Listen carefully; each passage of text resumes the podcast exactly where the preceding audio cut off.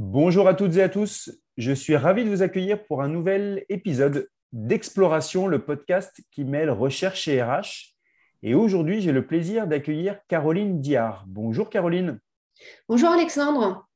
Caroline, nous sommes ravis de vous recevoir aujourd'hui. Alors, vous êtes euh, enseignant-chercheur en management des ressources humaines et droit à l'ESC Amiens, c'est ça? C'est bien ça.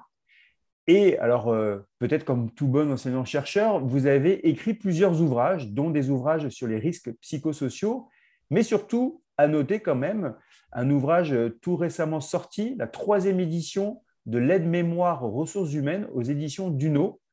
Et dans cette aide-mémoire, on va retrouver justement la partie du télétravail qui a été étoffée.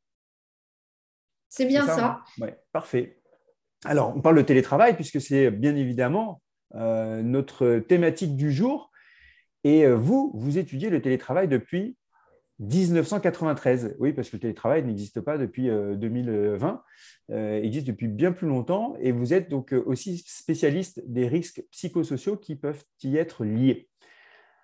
Alors, je vais vous poser déjà une première question, parce que c'est clair que le télétravail est le sujet du moment, en tout cas depuis deux ans. Donc, je pense que vous êtes plein dans le, sujet, très clairement. Est-ce que vous observez que le télétravail tel qu'il s'est pratiqué pendant le confinement a été plus nocif psychiquement qu'il a pu l'être par le passé? Alors, le télétravail, vous l'avez mentionné, euh, n'est pas nouveau. Hein. Moi, j'étudie le, phénomène euh, depuis euh, mon stage de fin d'études, depuis 1993, où j'avais fait ça à la région Île-de-France et on essayait de mettre en place à l'époque des bureaux de voisinage pour gagner du temps de transport, économiser de l'énergie. Donc, c'était une vraie impulsion gouvernementale. Vous avez probablement entendu parler de la mission euh, interministérielle de Thierry Breton à ce moment-là. Et à ce moment-là, on ne parlait pas du tout de, stress, d'isolement, d'angoisse ou de risques psychosociaux. Bien au contraire, on présentait essentiellement les avantages euh, par rapport au temps libéré, par rapport à l'autonomie, par rapport à la confiance, euh, et puis le gain de temps, effectivement, passer dans les transports et la diminution de la pollution. Donc ça, c'était euh, dans les années 90. Euh, Et puis d'un seul coup, au mois de mars 2020, euh, le gouvernement décrète un confinement qui est un confinement généralisé. Donc les entreprises, pour assurer les plans de continuité, ont été contraintes de mettre en place du jour au lendemain le télétravail. Alors, c'est une forme de télétravail qui n'est pas une forme de télétravail normale. C'est une forme de télétravail à ce moment-là très atypique, qui est donc subie et qui est dégradée. Et c'est là, euh, à ce moment-là, au moment du confinement, où on commence à voir émerger des risques psychosociaux. Donc moi, je conduis des, recherches qui sont à la fois des recherches euh, qualitatives, c'est-à-dire que je, rencontre les gens euh, je les interroge, je retranscris les entretiens et j'analyse. Et je fais également des recherches quantitatives de, type enquête avec des questions qui sont posées sur les conditions de vie au travail, sur l'organisation, etc. Et pendant le confinement, on a constaté effectivement des problématiques d'isolement, de stress, de harcèlement managérial dont on n'avait absolument pas parlé auparavant. Et euh, on s'aperçoit que finalement, pendant le confinement, on a euh, un télétravail qui est un télétravail nouveau. Alors pourquoi? Parce qu'il est exercé euh, pour beaucoup de personnes à 100%, parce qu'il est exercé aussi à grande échelle. Donc finalement, ça donne une idée euh, du télétravail qui est un petit peu biaisée. Alors on a beaucoup écrit le télétravail provoque des risques psychosociaux. Ce n'est pas le télétravail en soi qui provoque des risques psychosociaux à ce moment-là, c'est le télétravail confiné. Donc, euh, je tiens à être claire mhm. par rapport à ça. Là, aujourd'hui, on est revenu sur un mode hybride. Les entreprises se sont appropriées le télétravail, elles ont appris à gérer les collaborateurs à distance. Et euh, ce, télétravail en mode hybride, il est bien plus favorable pour les salariés et on a euh, beaucoup moins d'apparition de risques psychosociaux parce qu'on n'est pas confiné et parce qu'on ne travaille pas à domicile à temps plein. Donc ça, c'est quelque chose de très, très important à comprendre. C'est que ce qu'on a vécu en mars 2020, c'est quelque chose d'atypique, euh, qu'on ne revivra peut-être plus jamais, enfin du moins je l'espère. Ça, ça a eu un effet de loupe sur le télétravail. On en a beaucoup parlé, alors qu'on n'en parlait pas tant que ça avant. Euh, moi, j'ai publié euh, des choses avant et c'est vrai que ça suscitait très peu d'intérêt, à la fois au niveau académique et au niveau médiatique. Et là, je vois que finalement, tout le monde se concentre sur cette problématique de travail à distance parce que c'est un enjeu pour les entreprises de demain. Euh, ça fait partie en tout cas de euh, l'avenir du télétravail. Et on s'aperçoit également que le télétravail devient un élément fort euh, pour fidéliser, pour motiver, pour recruter les collaborateurs. Vous avez aujourd'hui des personnes qui, après l'expérimentation euh, du télétravail confiné, sont euh, complètement acquises à la cause du travail à distance et qui euh, n'imaginent plus retourner à 100% en présentiel. Et puis au contraire, vous avez des gens qui l'ont tellement mal vécu, qui souhaitent absolument rester un maximum en présentiel. Alors, juste plusieurs leçons. Je voudrais ouvrir une parenthèse très rapide euh, vous, vous étudiez le télétravail depuis 1993, mais le télétravail existe depuis combien, depuis quelle année? Alors, euh, en réalité, si on fait un peu l'histoire du télétravail, les premiers travaux, c'est des travaux sur la cybernétique. Euh, donc, c'est des travaux sur la technologie, qui sont des travaux menés par un certain Norbert Weiner. Et puis, on a euh, réellement l'apparition du télétravail qu'on appelait à ce moment-là le télécommuting dans les années 70 dans les pays anglo-saxons. Et ça, c'est euh, Jack Niels euh, qui a évoqué cette forme de travail à ce moment-là dans les années 70. Et l'idée, c'est d'exercer une partie de ces missions à distance du bureau habituel. Alors, l'enjeu à l'époque, hein, dans les années 70, hein, souvenez-vous, on a on a des problèmes de pétrole déjà qui euh, commencent à arriver à ce moment-là. On a la crise pétrolière, donc l'enjeu, c'est effectivement euh, euh, diminuer les bouchons, la pollution et la consommation d'essence. Et alors, télétravail, ce n'est pas le télétravail comme on l'entend aujourd'hui. C'est quand on parle de télétravail, nous aujourd'hui, c'est du, travail à distance digital à travers des visios et autres, et grâce aux emails dans les années 70, même dans les années 90, en fait, de ce que je comprends, c'est ce qu'on qualifie, nous, aujourd'hui, de tiers-lieux. Ce sont des lieux alternatifs qui ne sont pas les sièges sociaux des entreprises ou les bureaux des entreprises. Ce sont d'autres endroits où des euh, travailleurs vont se retrouver. Oui, alors en partie, mais le télétravail à ce moment-là, c'est aussi ce qu'on appelle aujourd'hui le télétravail nomade. Alors vous avez des professions qui depuis très longtemps et qui traditionnellement sont nomades. Alors je pense notamment aux consultants. Et euh, déjà dans les années 80-90, hein, euh, dans les tours à la défense, on organisait les bureaux euh, avec des, fonctionnements partagés et les, collaborateurs pouvaient effectivement travailler soit dans des tiers-lieux, soit travailler chez eux. Alors, avec ou pas un outil technologique, hein, parce qu'à l'époque, on n'utilisait pas autant l'informatique, mais on mmh travaillait à la maison. Et ce télétravail nomade où finalement on travaillait dans le train, on travaillait à la maison, on travaillait dans des, dans des tiers-lieux, il existe depuis longtemps euh, pour ces professions que sont les, consultants, bah, les enseignants hein, euh, également. On peut, on peut dire que les enseignants ont été euh, des télétravailleurs de la première heure, parce que les copies, ça se corrige à la maison souvent. Et puis les commerciaux aussi, hein, qui étaient déjà nomades et qui étaient bah, probablement parmi les premiers télétravailleurs. Alors, quand on parle télétravail, aujourd'hui, on inclut dans la définition la notion de technologie, mais il faut savoir que euh, le travail à domicile, il date euh, du XVIIIe siècle en réalité, puisqu'on avait des, ouvriers qui travaillaient à la maison, des couturières qui travaillaient à la maison. Donc, euh, on n'était pas forcément ouvrier dans une manufacture, on pouvait être ouvrier à la maison. Et je pense notamment à l'exemple de la vallée de l'Arve en Haute-Savoie, où les paysans, en fait, l'hiver, bah, pour euh, gagner un petit peu d'argent et puis aussi pour s'occuper avec la nuit euh, euh, qui arrivait assez tôt, ont travaillé pour des activités de décolletage. Alors aujourd'hui, la vallée de l'Arve est très connue sur les activités de décolletage et on n'a pas forcément des paysans qui travaillent chez eux sur, sur des pièces de, de, décolletage, mais il faut savoir que le travail à domicile, c'est quelque chose de très ancien en fait.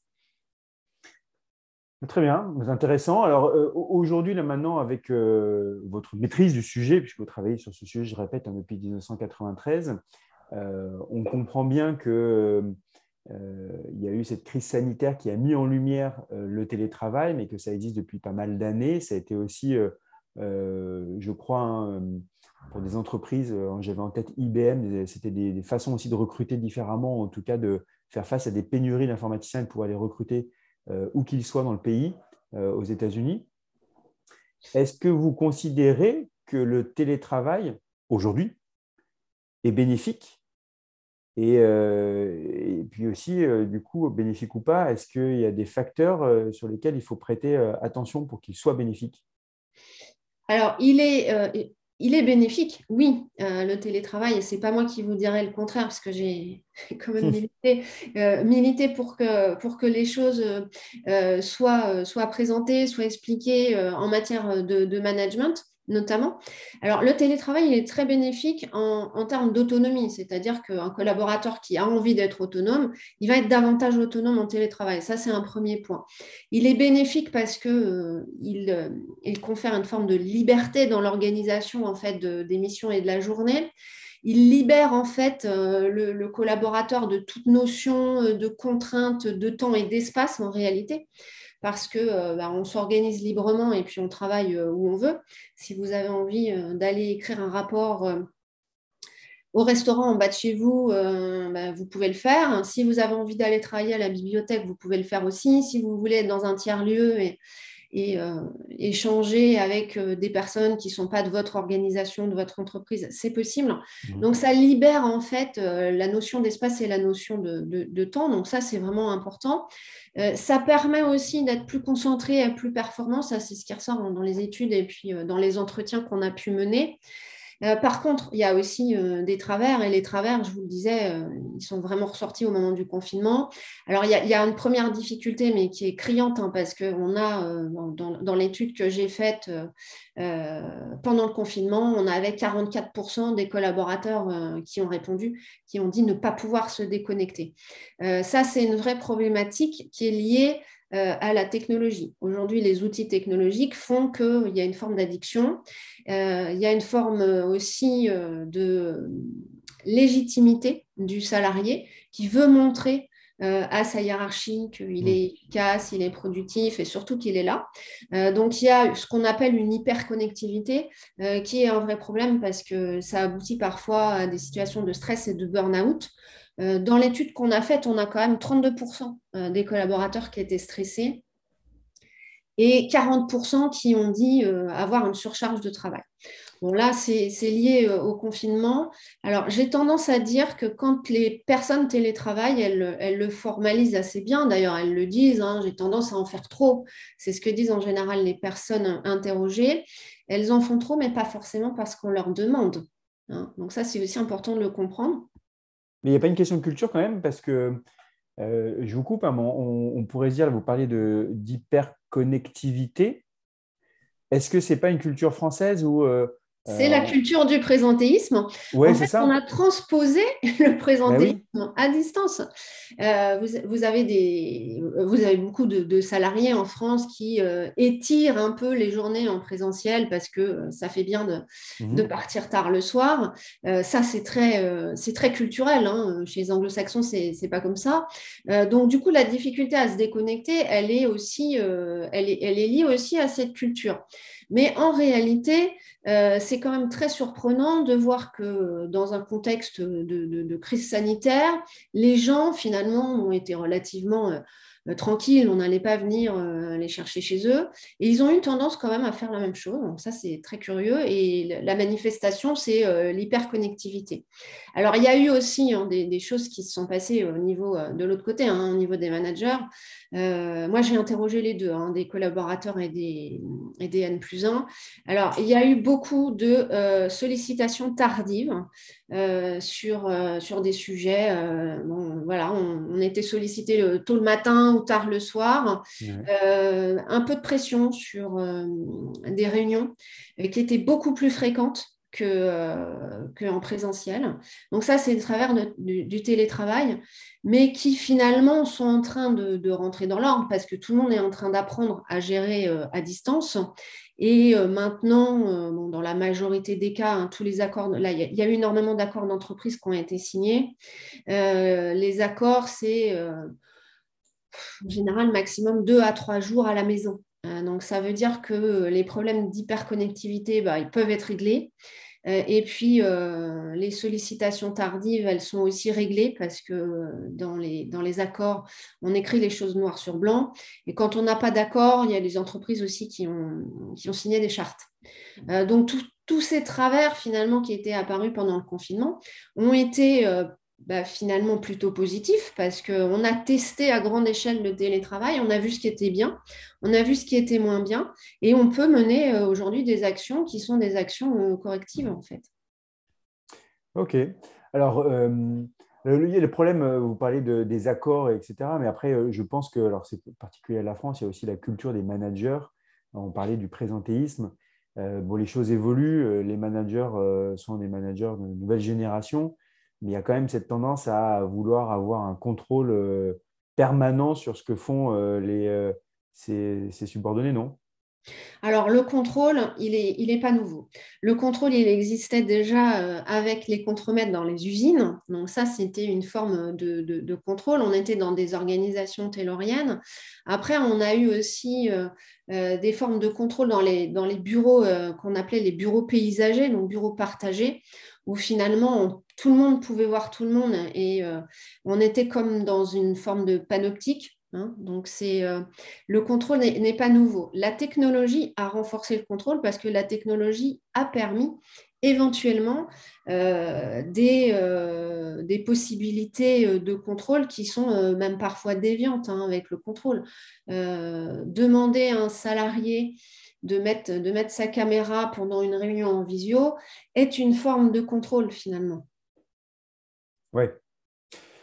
Euh, alors, donc, les souffrances euh, psychiques euh, qu'on peut mentionner font l'objet de tabous. Alors, un DRH ou un manager, on parle des managers aussi, même avec la meilleure volonté du monde, est-ce qu'un manager un DRH ou un RH peut détecter efficacement les difficultés des salariés qui peuvent être liés au télétravail? Alors, c'est un sujet euh, effectivement tabou et euh, la, solution est extrêmement difficile à trouver parce que euh, à partir du moment où vous avez des salariés qui ne sont pas présents, il y a des choses que vous ne voyez pas.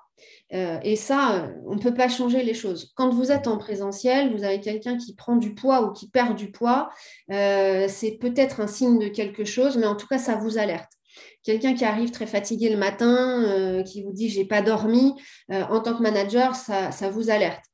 Alors, sans être intrusif, sans rentrer dans la vie des gens, euh, parfois, euh, on peut euh, bah, poser des questions gentiment et, lever finalement le, voile sur des problèmes et, les, solutionner finalement assez facilement. Ou alors, on peut mobiliser aussi la médecine du travail hein, dans certains cas. Quand les gens ne sont pas là, on ne voit pas tout ça. Donc, et, ça, ça a été aussi très, très compliqué pendant le confinement parce qu'il y a des gens qui sont euh, qui ont été très angoissés, il y en a d'autres qui ont fait des burn-out et finalement mhm. on ne les a pas vus. Ils sont sortis des radars. Alors, euh, il y a deux choses. Soit euh, on fait un suivi différent pour les télétravailleurs avec la médecine du travail, mais ça, ce n'est pas du tout envisagé pour l'instant et en tout cas d'un point de vue légal. la médecine du travail, est débordé euh, sur plein d'autres sujets, donc c'est compliqué. Et la fréquence des visites euh, euh, à la médecine du travail s'est allongée ces dernières années. Donc ça ne va pas dans le sens du tout de la prévention des risques psychosociaux, ça ne va pas dans le sens de la prévention tout court d'ailleurs, et ça n'aide pas pour justement évaluer, anticiper les souffrances psychiques des télétravailleurs. Alors l'idée, ce serait de former les, managers. Alors ça, c'est une, c'est une notion qui a été reprise dans l'accord national interprofessionnel d'ailleurs, donc ça, c'est plutôt une bonne nouvelle. Ça veut dire que quand on fait un texte qui est un texte réglementaire, on pense aussi management. Donc ça, c'est... C'est plutôt une belle évolution, j'ai tendance à dire. Et euh, l'idée, c'est de, former, de sensibiliser les managers.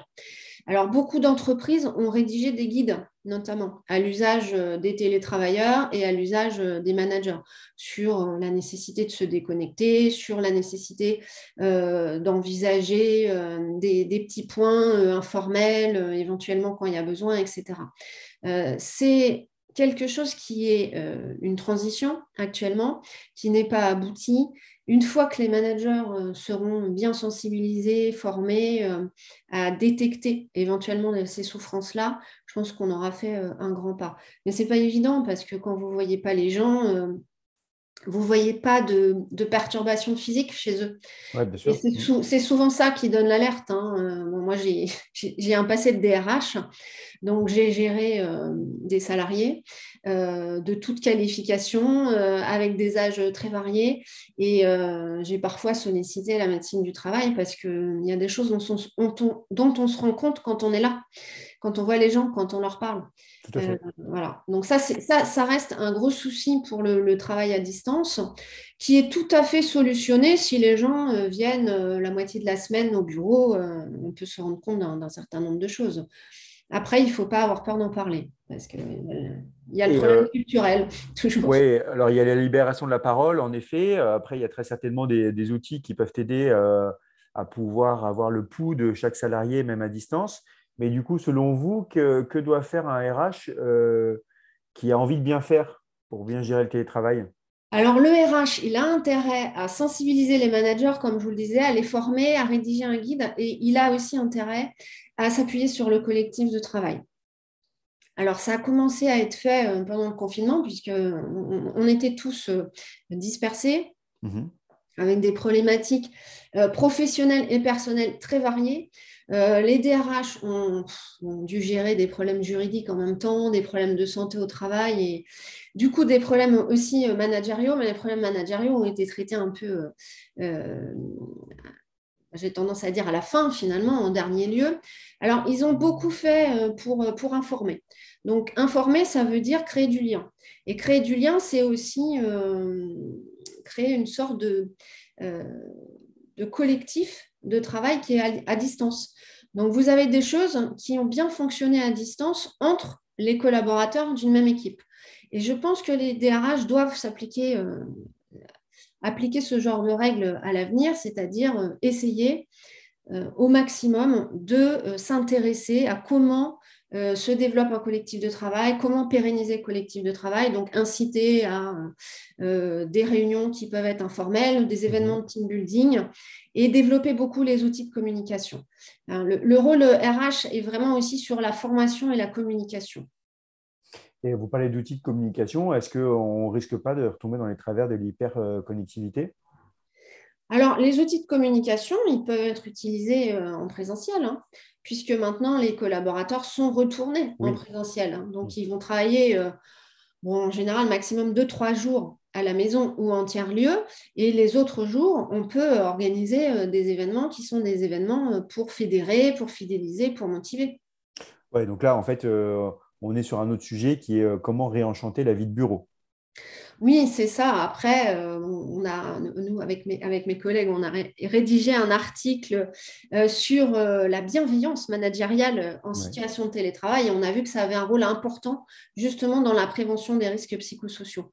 C'est-à-dire que la façon dont se comporte à la fois le, manager, mais la façon aussi dont le service RH met en œuvre le télétravail, ça influence le fait qu'on va trop se connecter, on va aussi trop travailler où on va se sentir isolé.